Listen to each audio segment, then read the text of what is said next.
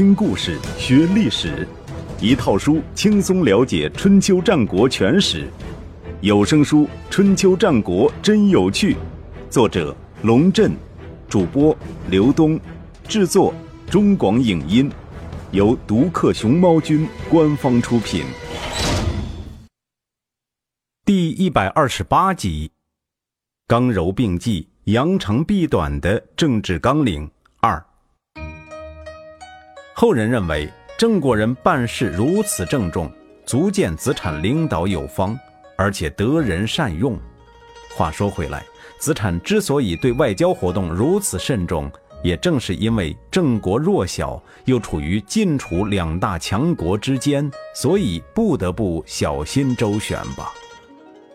子产之所以能够顺利推行自己的新政，与上级的支持是分不开的。按照郑国的政权结构，郑简公相当于幕后的一把手，韩虎是负责决策的二把手，子产则是具体执行的三把手。一二三把手之间能够有如此良好的合作，既得益于子产的温良恭俭让，也得益于韩虎心胸宽阔、甘当铺路石。还得益于郑简公能给自己一个准确的定位，不胡乱插手政治。据说郑简公曾经对子产说过这样一番话：“喝酒不能尽兴，钟鼓不能悦耳，这是寡人的责任。国家不得安宁，朝廷得不到治理，对诸侯的外交达不成目的，这是你的责任。你别干涉我寻欢作乐，我也不干涉你治理国政。”郑简公这话说得很有水平，看似撂挑子，实际上是在告诉子产：你尽管放手去干，我不会干涉，但是你要做得好。如果做不好，是要担责任的。孔夫子对此评论说：像郑简公这种喜好，就算抱着月中上朝都没问题。韩虎更是严守自己对子产的诺言，成为子产执政的坚强后盾。据《左传》记载，有一年，封氏家族的另一位后人封卷准备祭祀先人，想开展狩猎活动，打几头野味来孝敬祖宗。而打猎要动用刀兵，必须得到执政的批准。封卷便给子产打了一个报告，可子产却批复不同意，说自古以来，只有国君祭祀才用新猎取的野兽。其他人没有必要那么讲究。风卷很生气，回家之后就召集家臣和族兵，想要讨伐子产。韩虎得到情报之后，立刻调集部队制止了风卷的行动，并且将他驱逐出境。子产再一次表现了自己的宽宏大量，他向郑简公求情，要求不要没收风卷的田产和住宅。三年之后，他又让风卷回国。将封卷的田产、住宅和仆人都归还给了他。公元前五四二年冬天，韩虎想封尹和为首席家臣，负责管理自己的封邑，并就此事咨询子产的意见。子产很直接地告诉他：“尹和太年轻了，我不知道他能不能担此重任。”韩虎说：“这个年轻人吧，做事很谨慎，对我也很顺从。”我很喜欢他，也相信他是不会背叛我的。如果给他这个机会，让他好好学习一下，他必定会有所提高，以后就更会办事儿了。万万不可！子产连连摇头。喜欢一个人，就要想办法让他更好。可现在您喜欢一个人，却要把正事交给他，这就好像一个人连刀都不会拿，您却让他去割东西。我怕他会伤到自己。韩虎默然无语。子产既然把话说开了，就一股脑说了出来。您这种喜爱人的方式其实是害人。这样的话，还有谁敢期盼获得您的喜爱？想想看，您可是郑国的栋梁，栋梁如果折断，整栋建筑就会坍塌，我也不能幸免。就算是为我个人考虑，我也必须对您知无不言，言无不尽。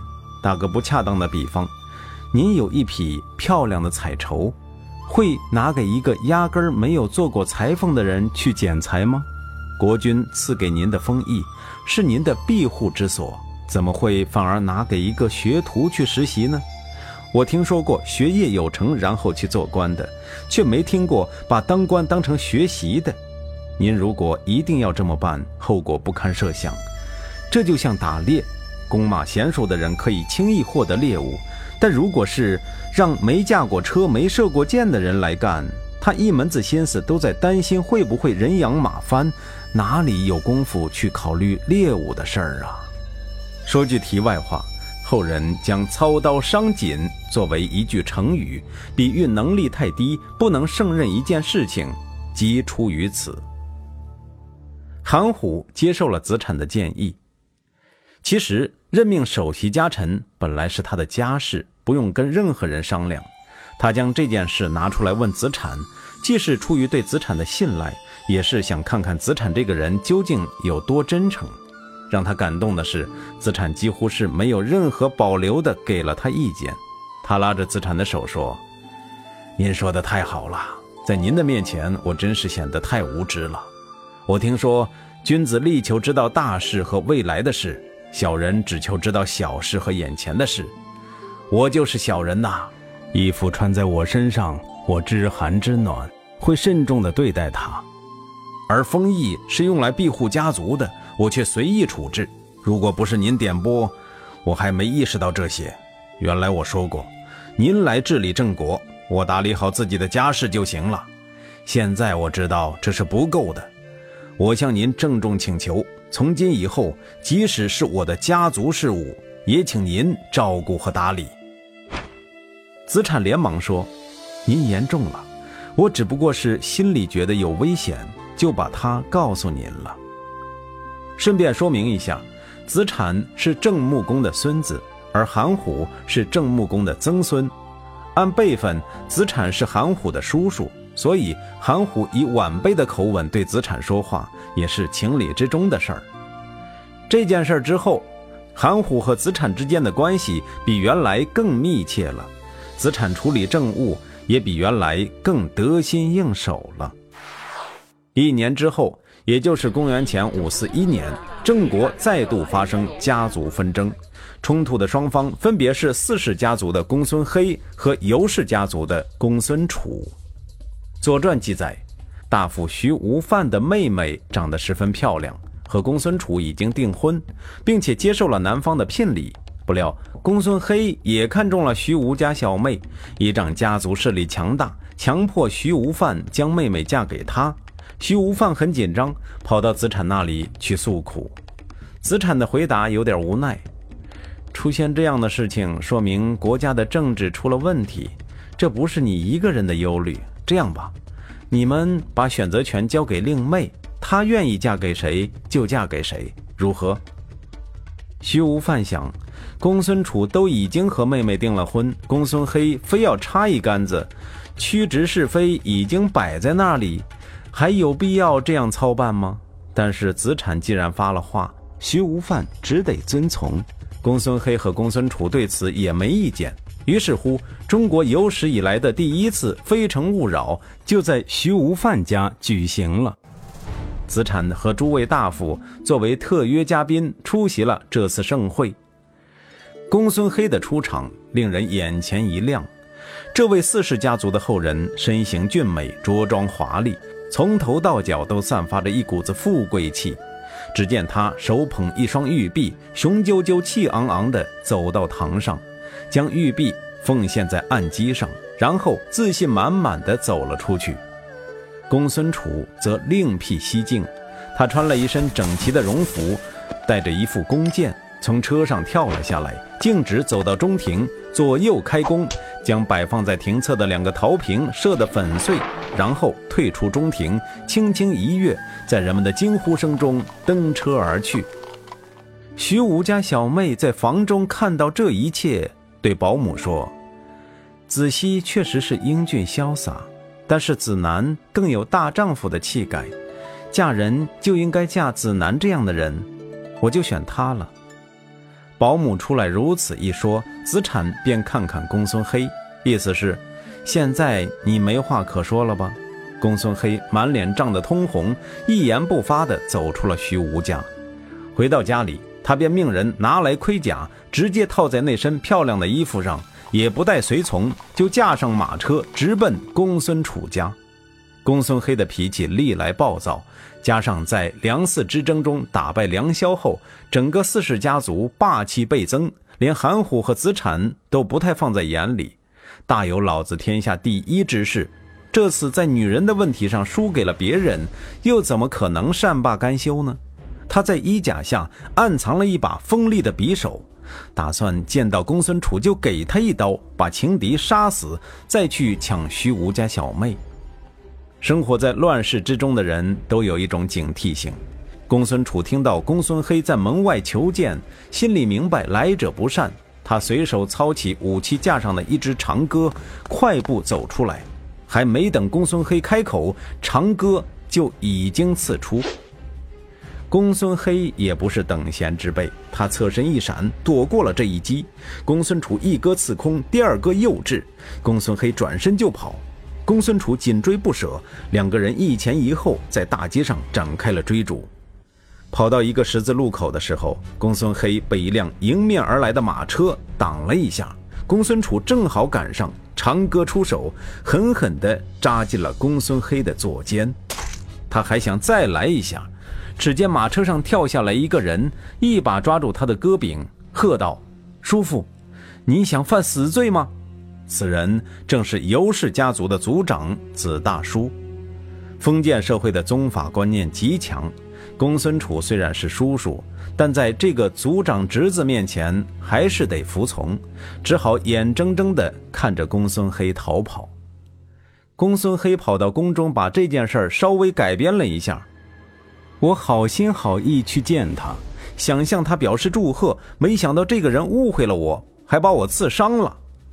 事情闹到这个地步，子产想和稀泥都和不成。他将大夫们召集起来开会，商量如何处理这件事儿。大夫们众说纷纭，同情公孙楚者居多，然而又都害怕四世家族的权势，不敢明确表示支持。最后，子产判决说，双方各有道理，然而就伤人一事而言，公孙楚有罪。于是命人将公孙楚抓来说，国家的大原则有五条，你都触犯了。国君在朝，你却善用兵器，这是不畏惧军威。行凶伤人，触犯刑律，这是不听政令；子熙是上大夫，你是下大夫，却不甘居其下，这是不尊重贵人；你年纪不大，缺乏恭敬之心，这是不尊重长辈；拿着武器追逐堂兄，这是不养亲。但是国君仍对你网开一面，说不忍心杀你，要你赶快离开郑国，你就赶紧逃跑吧。逃得远远的，不要再因为违背君命而加重自己的罪过。后世有人认为这次判决明显不公，是倾向于权贵而不是正义，是子产执政期间的污点。但是从法律的角度来看，公孙黑想杀公孙楚仅仅是一个念头，还没有付诸实施。而公孙楚在这种情况下主动出击，刺伤公孙黑的左肩，确实应该负主要责任。出于对尤氏家族的尊重，子产在流放公孙楚之前，先向子大叔通报了有关情况，并且征询他的意见。子大叔说：“这件事情属于国政，不是私事，您只要为郑国打算，有利于郑国就可以了。还有什么可疑惑的呢？”当年周公诛杀了管叔和蔡叔，他难道不爱他们吗？但是为了巩固王室的地位，这又有什么办法？就算是我本人犯了罪，你也要将我绳之以法，又何必将尤氏诸人放在心上？管叔和蔡叔是周公旦的兄弟，据《史记》记载，周朝初年，周公旦将他们封到商朝故地，要他们监视商朝的遗老遗少。可他们却密谋造反，被周公旦杀死。听到子大叔这样表态，子产一方面如释重负，一方面又深感不安。他不再说什么，只是向子大叔深深地做了一揖。同年六月，郑建公和仲卿在公孙段家里举行盟誓，对公孙楚的犯罪事实进行定性。韩虎、子产、公孙段、印段、子大叔和四代参加了盟誓。公孙黑得到消息，硬是闯进来，要求把自己的名字也写进盟书，并强迫太史在史书上记录下来，称为妻子盟誓。这是非常无理的僭越行为。一来有四世家族的族长四代在场，轮不到他发言；二来他的身份只是上大夫。却非要和众卿写到一起，而且号称妻子，这是没有认清自己的地位。在封建社会中，有两条罪名足以让一个人毁灭，但是子产对此并没有发表任何意见，而是默认了这一事实。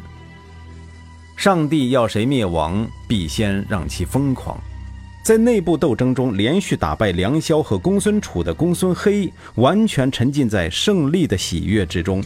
完全没有留意子产那看似沉默的眼神中流露出一丝凌厉的凶光。